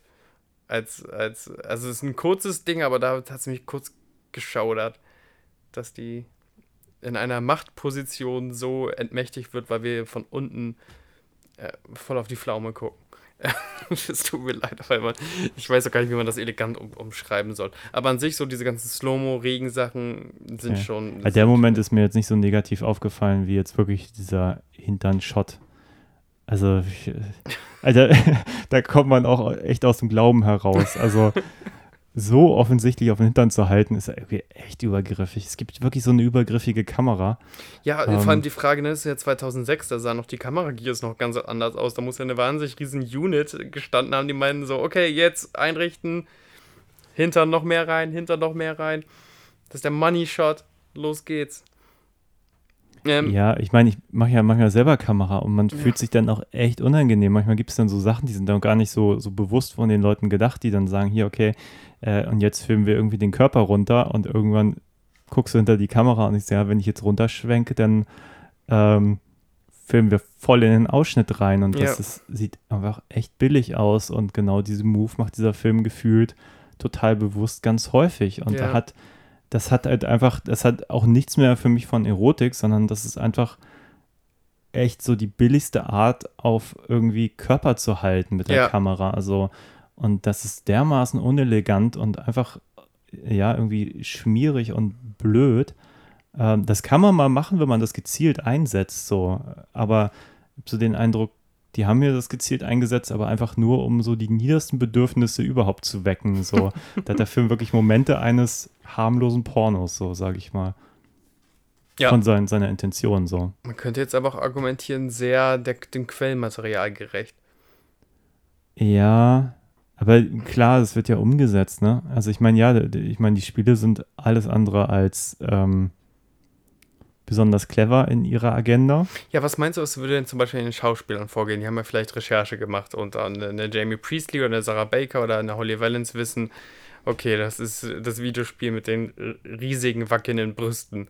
Ich kann es jetzt natürlich nicht für alle sagen, aber bei der Holly Valens, ich erinnere mich auch nur an die Musikvideos, die sie damals gemacht hat und da Ja. ging es halt wirklich um Nacktheit und um ihren Körper gefühlt und gar nicht so um die Musik. Also meines Erachtens hat sie ihre ganze Karriere aufgebaut mit einem mehr oder minder perfekten Frauenkörper, den sie zur Schau gestellt hat. So. Ja, wo ist sie jetzt? Wo ist sie jetzt? Keine Ahnung. Christian? Ja, Die macht- eben. Ja, ich wette, die macht auch immer noch, noch australisches Fernsehen oder so. Aber ähm, ja, ist halt nicht mehr so in aller Munde, einfach weil sie älter geworden ist, nehme ich jetzt mal einfach so an. In keinerlei Munde, weil nur mit 13 IMDb-Credits ist ja der Breakout-Star des Films, nämlich Devon Aoki, die Katsumi gespielt hat.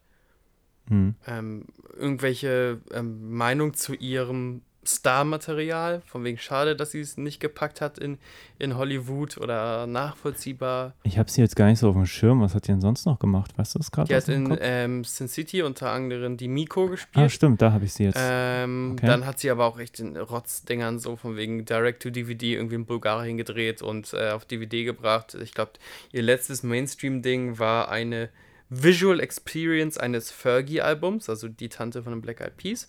Hm. Und ähm, Mutant Chronicles, das ist ein Asylum-Film, wenn ich mich nicht irre, äh, von 2009. Ja, also ich kann jetzt nicht sagen, ob ich sie für eine wirklich begnadete Schauspielerin halte. Ich fand sie jetzt hier Es geht auch okay. manchmal um Charisma und um, um, um so Action-Qualitäten, weil ich glaube, Genau. die dachten schon, da haben sie jetzt einen Action-Star geboren. Ja, aber ich hätte jetzt nicht, hätte, hätte mich jetzt nicht gewundert, wenn sie jetzt immer noch irgendwo gespielt hätte, so, aber ich kann es nicht, nicht beurteilen. Ich habe sie jetzt ehrlich gesagt aber auch nicht ähm, in der Filmgeschichte weiter vermisst, so. Also ich habe sie damals in Sin City wahrgenommen, daran Mhm. kann ich mich erinnern, aber an mehr weiß ich jetzt über sie auch nicht. Keine Na, Ahnung. ich finde das schwierig. Ich weiß nicht, ob das so ihr, ihr, ihr Ich glaube, das ist natürlich jetzt hier auch nicht der karriereförderndste Film. So auch ein Eric Roberts hatte hier auch schon seine besten Zeiten hinter sich. Ich glaube, der war relativ betrunken die ganze Zeit einfach und hat gemeint, ja, nehme ich mit, los geht's. Ja, was für eine scheiß Rolle auch ehrlich gesagt. So. also, dann lieber 30 Mal Mr. Beißen, als das, was der hier machen muss. So. Ja. Ja, wie war denn seine Rolle angelegt? Ne? Also Beißen war ja so ein bisschen tatsächlich auch als Lappen dargestellt, so, so, so ein, so ein Möchtegern äh, Hitler, der irgendwie 15 Ja. Hüte hat und sich umzieht und, und dann in so einem roten Beißenmantel einen Beißendollar drucken lässt und so. Ja, wir sprachen ja schon drüber. Also in Street Fighter, Mr. Bison hat einfach, ähm, da hat er offenbar die Rolle anders angelegt, als es letztlich das Drehbuch ausgeführt hat. Mhm. So, der sollte ja so ein bisschen so einen Bond-Bösewicht darstellen und so. Ja, Und ich finde, in einigen Momenten hat er das auch sehr, sehr gut gemacht. Und da funktioniert das dann auch. Also gerade wenn er dann die gefangenen Kämpfer nochmal durch seine Einsatzkommando, äh, durch seine Einsatzzentrale führt, dann weiß man so, auch wenn der Film das nicht so richtig erzählen kann, Mhm. weil er dazu zu inkompetent ist, aber man weiß, was damit gemeint ist. Der, Ja. der Typ leidet irgendwie an Größenwahn und bevor er jemanden umbringt, will er auf jeden Fall nochmal, dass Pomp alle, angibt. genau, ja, ja. alle seinen Wahnsinn einmal so gezeigt bekommt. So, ähm, Raul Julia hat ja auch als ähm, Inspiration Mussolini angegeben für die Rolle und ich finde, so eine Mussolini-Haftigkeit kann man da auch irgendwie sehen. Ja, aber das ist halt in Street Fighter auch nicht ausgeführt. Wie gesagt, wir, Ja. aber wir haben ja in dem Podcast ausgiebig drüber gesprochen, was so, die, was so die Schwierigkeiten sind, also gerade mit seinem Cha- Charakter. Ja, Aber Eric Roberts steht, ich sag mal, den Schwächen in Street Fighter mit Mr. Bison hier nichts nach, weil diese ganze, sein ganzer Plan ist auch bescheuert, also auch Ja. in keinster Weise nachvollziehbar. Der wird einfach behauptet und dann ist das so.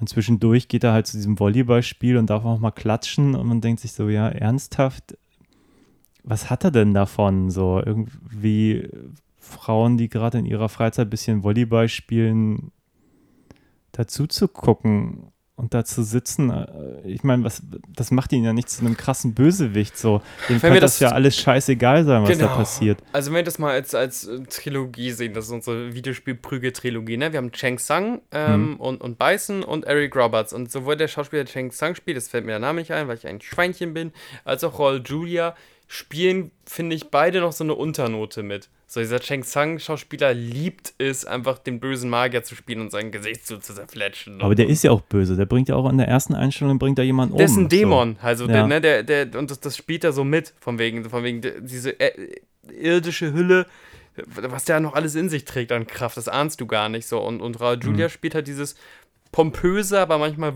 würstchenhafte noch mit, finde ich, in seiner Rolle. Das mag ich sehr an der M. Bison-Darstellung. Auch wenn das nicht immer durchgezogen wird, aber es gibt so manche Stellen, so da liebe ich es.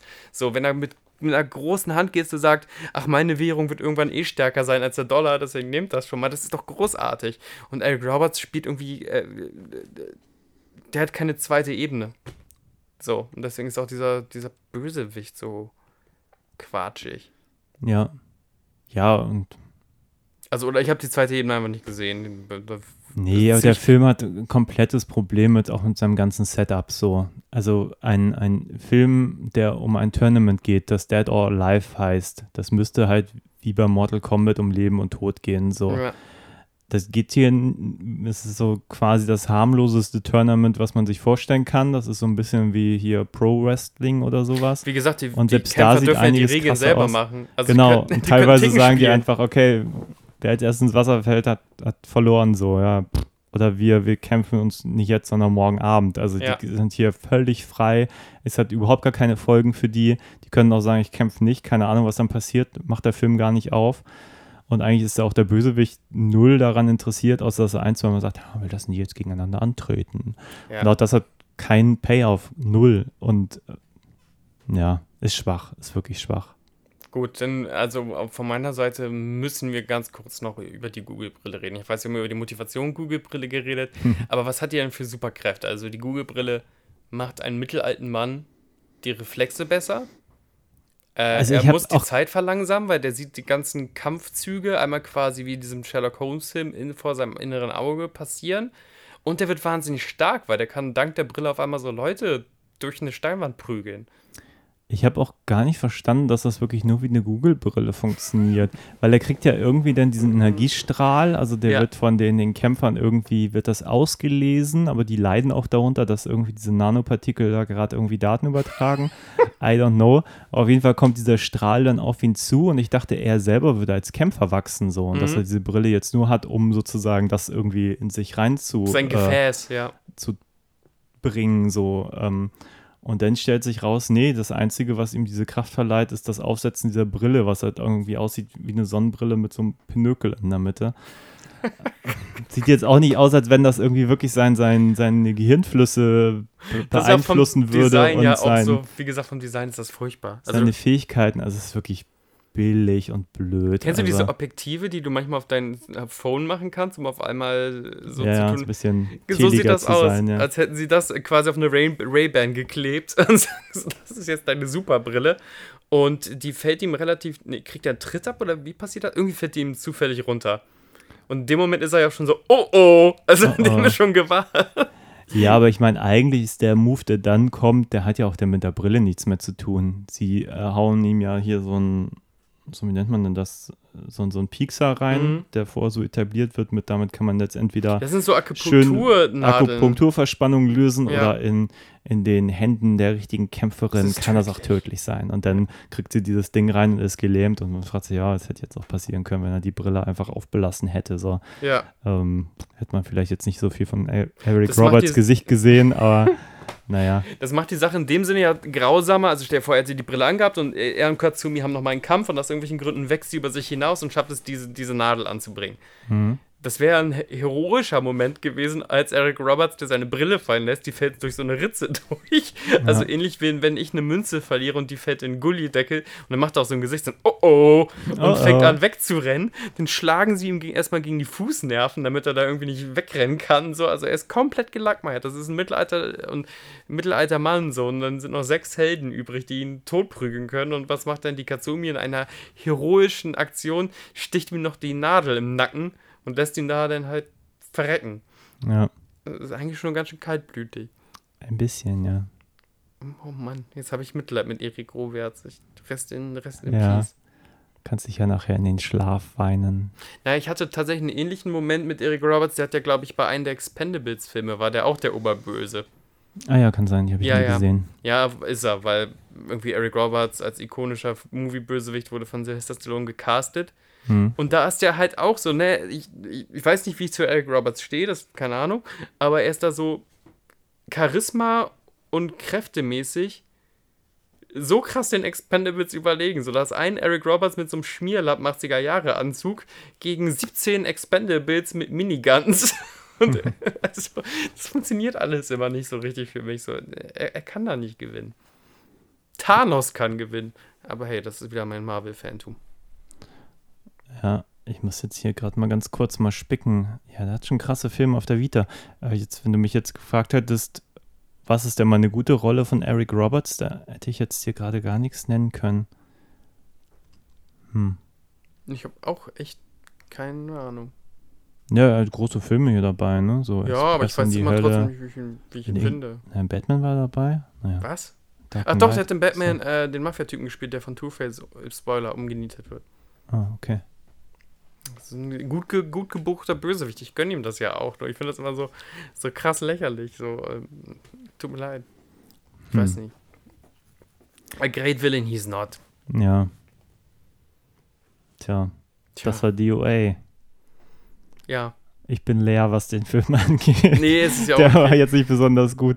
Wir haben ihn jetzt auch schön noch auf Deutsch zu Ende geguckt, weil die DVD irgendwann der Meinung war, wir, sie hakt jetzt. Also schön auf YouTube in richtig schlechter Qualität noch zu Ende geschaut. Wir haben noch einmal in die äh, deutsche Synchro reinstippen können. Das ist ja natürlich Genau, auch mal. deutsche Synchro genossen. Wobei ich jetzt seine Stimme ganz cool fand. Irgendwie ist das so eine vertraute Synchronstimme, Ja, die er hat. Ich kenne mich mit stimmt. Synchronsprechern leider gar nicht aus, aber die hat man schon sehr häufig gehört. Die Was Stimme. war das ganz am Ende? War das einfach nur so ein Skit oder war das ein, äh, äh, ein Hinweis auf eine Fortsetzung, die nie gekommen ist? Also nachdem der Oberbösewicht besiegt ist und die die Rutsche, die Notrutsche genommen haben, denn das ist echt so wie so ein Ferienresort, dann dürfen die alle einmal ins Meer hopsen Mhm. ähm, Und sind gerettet. und sind gerettet. Dann kommt ein bisschen Abspann und dann so fast nach Marvel-Rezept kommt aber auch ein Ja, so ein Skit einfach. Da sind dann die fünf Mädels mit Schwertern und auf die rennen total viele Bösewicht dazu und ich hab's nicht gepeilt. Äh, naja, das war ja so ein bisschen Anleihe an den Anfang. Das ist ja dieses Heer gewesen, was da auch die, Mhm. die Kazumi am Anfang aufhalten wollte. Ja, ich glaube, das war so ein bisschen Anteasern für eine mögliche Fortsetzung. Ich glaube, das ist halt wie bei einem Horrorfilm, wo Freddy's Hand noch mal irgendwie irgendwo rauskommt oder Ja, das ist dann ja leider mit dem unerfolgreichsten Kinostart Deutschland 2006 auch derbe gestorben, die Nummer. Also ich meine, auch bei Tekken gibt es ja, also das hat ja auch keiner auf dem Zettel. Nicht mal wir hatten irgendwie den Film auf dem Zettel.